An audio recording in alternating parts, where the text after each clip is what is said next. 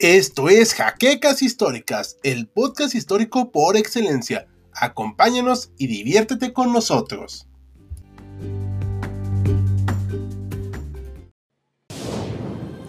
Bienvenidos a HC Historia Contemporánea, la página histórica por excelencia.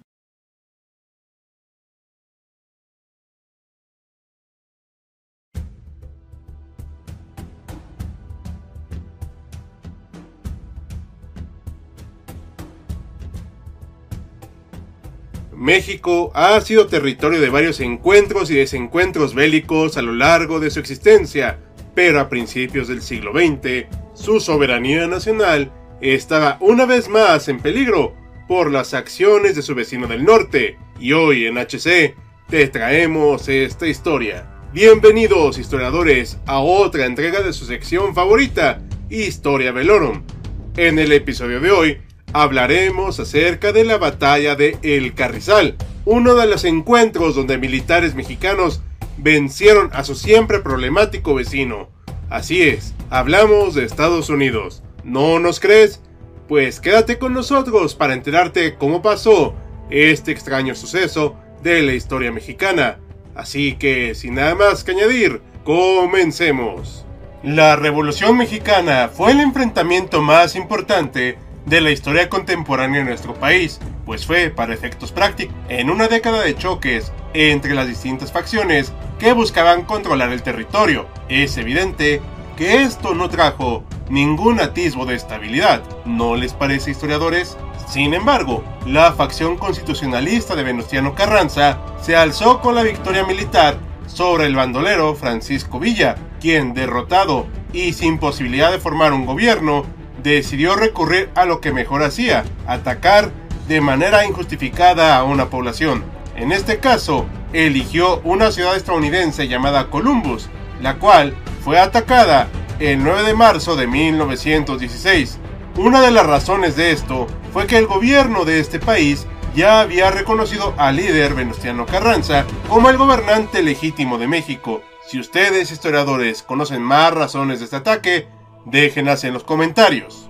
Tras el ataque injustificado sobre Columbus, el gobierno estadounidense reaccionó con disgusto y demandó perseguir al delincuente llamado Doroteo Arango en territorio mexicano, poniendo en un grave aprieto al recién reconocido régimen de Venustiano Carranza. Se encargó al entonces general John Pershing capturar a este personaje y además fue nombrado comandante de la expedición punitiva. Estas órdenes se expidieron el 10 de marzo y representaban un severo problema de relaciones entre ambos países, puesto que para Estados Unidos implicaba violentar la soberanía de un país extranjero, al cual apenas se le había dado el reconocimiento como un gobierno legítimo, y se podría contar con la colaboración de Carranza.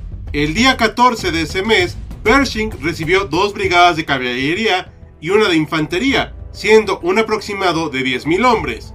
Al día siguiente, recibieron el visto bueno del titular del gobierno, Venustiano Carranza, de atravesar la frontera, pero con el señalamiento de que no debían rebasar las fronteras del estado de Chihuahua. En futuros videos hablaremos de la expedición punitiva en forma, historiadores, pero por el momento enfoquémonos en el Carrizal.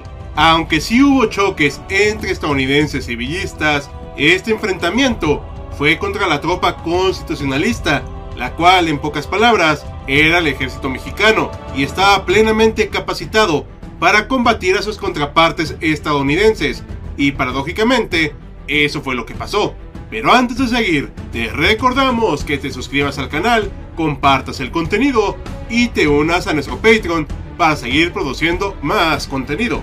El capitán Charles Trumbull siguió las órdenes de Pershing de avanzar hacia el sur del estado de Chihuahua pero al gobierno de Estados Unidos se le había advertido que no podían ir hacia ese punto. Pershing hizo caso omiso y ordenó al capitán que siguiera avanzando hacia un rancho, propiedad de un estadounidense, en la zona de El Carrizal. El general Jacinto B. Treviño, jefe de la zona militar correspondiente, había sido advertido por el primer jefe, Venustiano Carranza, de esta situación, por lo que también por su parte le avisó a Pershing que tuviera su avance, ya que de otra manera el ejército respondería. Treviño puso sobre aviso al general Félix Uresti Gómez quien comandaba ese sector. El entonces teniente coronel Genovevo Rivas Guillén interceptó al capitán Boyd, quien no aceptó el llamamiento a detenerse, lo que obligó a Rivas a tomar posiciones de ataque previo aviso al general Uresti Gómez. Hubo conversaciones en la zona entre ambas fuerzas, pero Boyd no creía que tuviera que detenerse, puesto que quería hacer historia, sea lo que sea que significara eso. La caballería mexicana se apostó en el canal de irrigación de El Carrizal y Boyd vio con sus binoculares estos movimientos al amanecer. Aunque el capitán Boyd envió un mensajero con la solicitud de pasar para buscar desertores villistas, le fue respondido que no había nadie con esas características en la zona, reiterando las instrucciones de no dejarlos pasar. A pesar de esto, en un primer momento, se mantuvieron los canales de comunicación abiertos, invitándolo a conversar en el Villorrio. Aunque Boyd no era cobarde, notaba junto con sus oficiales que el terreno era una pesadilla estratégica, todo era planicie y con nulas ventajas para los atacantes.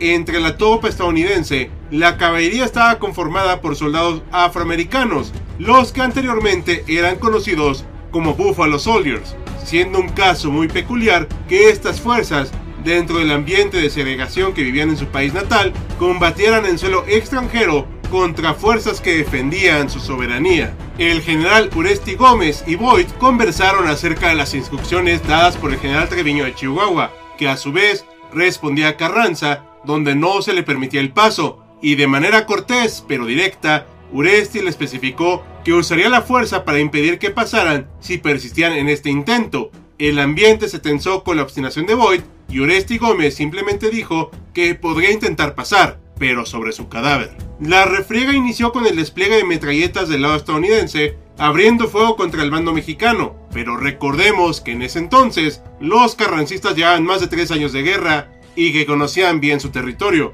Por ello, acostumbrados ante los embates villistas, el ataque del enemigo en ese momento no los agarró desprevenidos. Lo que sí fue una sorpresa fue que el capitán Boyd falleció apenas iniciada la batalla. Su segundo al mando, el teniente Adair, también fue herido y terminó siendo abatido al intentar defenderse de los ataques mexicanos. Esto provocó una gran sorpresa, pues los principales oficiales de este cuerpo habían fallecido, siendo del lado mexicano también contada la pérdida del general Oresti Gómez. Los ataques de los grupos KC de los estadounidenses buscaron rodear a la fuerza mexicana que se encontraba parapetada en los árboles de la zona, cerca del canal de irrigación, aunque alcanzaron varios puntos de esta resistencia e incluso uno de los nidos de ametralladora no pudieron romper la línea de los defensores y varios soldados y oficiales resultaron heridos de distinta gravedad. El combate duró un total de tres horas la caballería mexicana rodeó un buen número de estadounidenses, quienes, debido a la insistencia del enemigo, se rindieron contando un total de 24 prisioneros en manos de los mexicanos. Los que no se rindieron o fueron abatidos alcanzaron a regresar con sus propias fuerzas. No hay un consenso general ni absoluto de fallecidos, aunque se estima que del lado estadounidense hubo alrededor de 10 muertos, 12 heridos, 4 desaparecidos y 24 capturados las fuerzas mexicanas pudieron haber perdido 27 unidades y contado alrededor de 39 heridos. Los estadounidenses se rindieron ante el teniente coronel Rivas, el cual estaba tentado a fusilarlos en el acto, pero el scout Spilsbury lo convenció de no hacerlo, ya que los soldados se habían rendido y esto podría traer mayores problemas con Estados Unidos. Al reflexionarlo, retiró la orden de fusilamiento y los condujo hacia Villa Humada y posteriormente fueron enviados por ferrocarril a la ciudad de Chihuahua, donde el Departamento de Estados Unidos aseguró su libertad para ser trasladados a Ciudad Juárez y de ahí a El Paso, Texas. Como es evidente, este choque provocó problemas y reclamos de uno y otro bando, pero estableció que México no admitiría una invasión injustificada en su territorio, a pesar de la legitimidad del reclamo de Estados Unidos por las acciones de Villa. Esta batalla dio las armas suficientes a Carranza para negociar con su vecino norteño la salida de la fuerza militar del país, hecho que se concretó en definitiva hasta febrero del siguiente año. Por el lado de Estados Unidos, aunque Pershing lamentó el fallecimiento de Boyd y otros soldados, esto no quiere decir que fue conforme con el actuar de sus subordinados, y de hecho, investigaciones posteriores criticaron fuertemente el actuar irresponsable de Boyd, que pudo haber evitado un derramamiento de sangre innecesario. Se le acusó de un error grave de juicio y que su rápido abatimiento provocó que efectivamente la tropa quedara desmoralizada y sin una conducción adecuada. También el desarrollo del combate fue severamente criticado, porque no toda la tropa, dividida en los grupos Seika, combatió de manera convincente ni utilizó toda su munición, aunque también se concluye que estaban en una posición delicada y que la pérdida de sus oficiales no ayudó a su desempeño. La batalla del Carrizal fue uno de los puntos más importantes de la expedición punitiva, no por la captura o no de Francisco Villa, sino porque provocó un nuevo roce entre México y Estados Unidos que permitió un diálogo más abierto entre ambas partes. En esta expedición, el ejército de Estados Unidos probó su más novedoso equipo militar que, sin saberlo, o tal vez a sabiendas de, usaría un año más tarde en la Primera Guerra Mundial, donde Pershing fue uno de los generales más destacados. El 34 presidente de Estados Unidos, Dwight Eisenhower, y el posterior general George Patton fueron oficiales en esta intervención con el rango de tenientes. Villa nunca fue encontrado. La Primera Guerra Mundial requería la presencia del ejército estadounidense. El general Pershing era el militar más importante dentro de ese instituto armado, así que las circunstancias favorecieron que se llegara a un acuerdo entre Wilson y Carranza y se retiraran las tropas sin mayores consecuencias. Esta expedición pudo generar una guerra entre México y nuestro vecino del norte. ¿Qué desactivó esta conflagración? La sangre fría, la firmeza y la sensatez del primer jefe,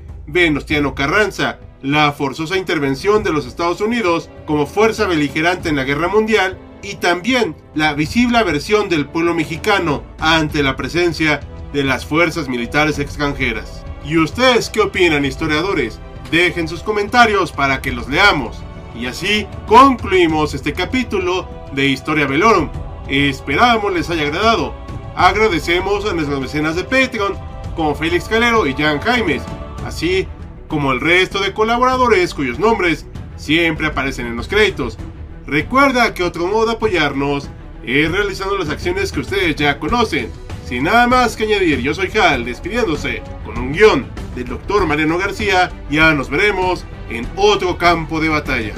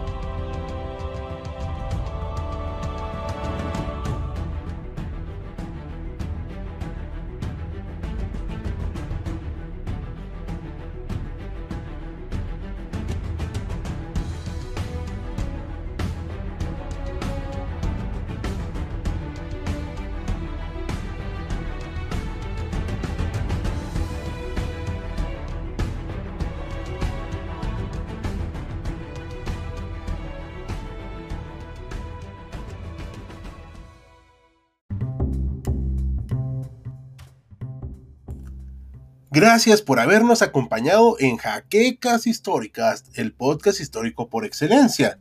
Hasta la próxima.